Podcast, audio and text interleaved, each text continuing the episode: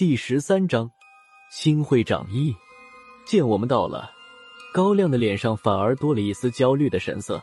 萧和尚和闵天元走到了他的身边，三人在一起小声的耳语了起来。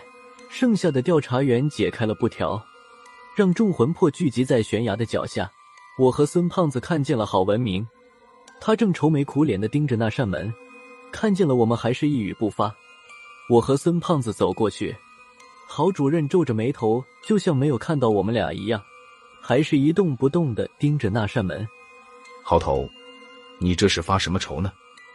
不是我说，鬼门关呢？不会就是在这扇门后面吧？这魂魄都到了，什么时候开门送鬼？开门。郝主任眼角的眉毛抖动了几下，说道：“等着吧，不是我说，你们也做好准备。”这次弄不好要原路返回了。我听他这话，心里开始没底了。郝涛，你这是什么意思？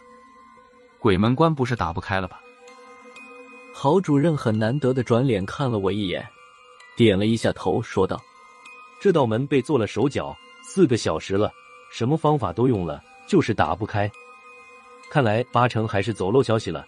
阴司的人在门里面下了机关，这扇门就像焊死了一样。”怎么样也打不开，还有打不开的门。孙胖子哼了一声，抬腿就向那扇门走去。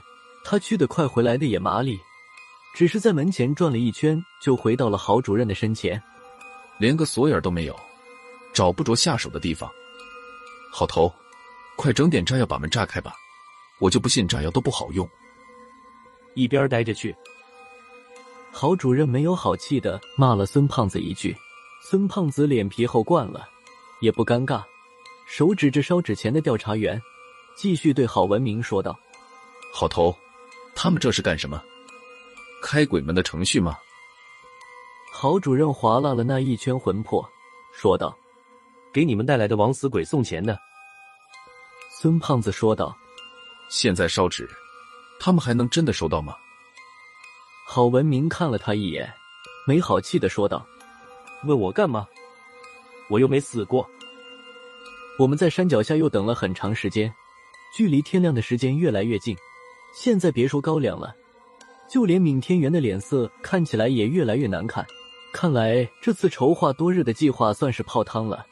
就等着高粱宣布把魂魄送进帐篷里，等到天黑再送回去了。就在这时，那扇门的方向突然传来“嘎巴”一声。这一声在三更半夜的野外显得格外明显，现场顿时一片寂静。高亮快步走到了欧阳偏左的身边，说道：“门要开了吗？”欧阳偏左却是一脸的茫然。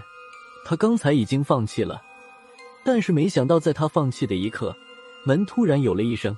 欧阳偏左正在莫名其妙的时候，那扇门又是一阵嘎巴嘎巴的响动。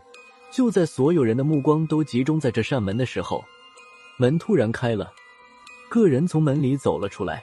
出门之后，这人扫了眼前众人一眼，下巴朝远处正在燃烧的纸堆一样，冷冷的笑了一声，说道：“我说在里面怎么等不到你们？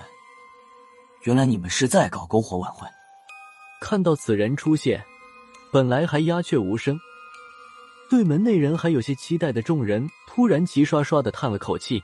这么另类的开场白，除了吴仁迪吴主任，还能有谁？吴主任这时候多少显得有些落魄。他那一身招牌一样的白衣白裤，上面有几处灰迹，不知道是在哪里沾染了什么脏东西。吴主任虽然还是往常那样的刻薄，但是他说完，竟然轻轻的喘息了几下。高局长似乎也没有想到吴仁迪会推开门出来。但是他和吴主任有一种超乎寻常的默契。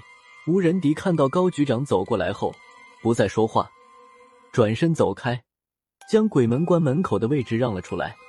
都别看着了，再看天就了，把这些魂魄都送进去。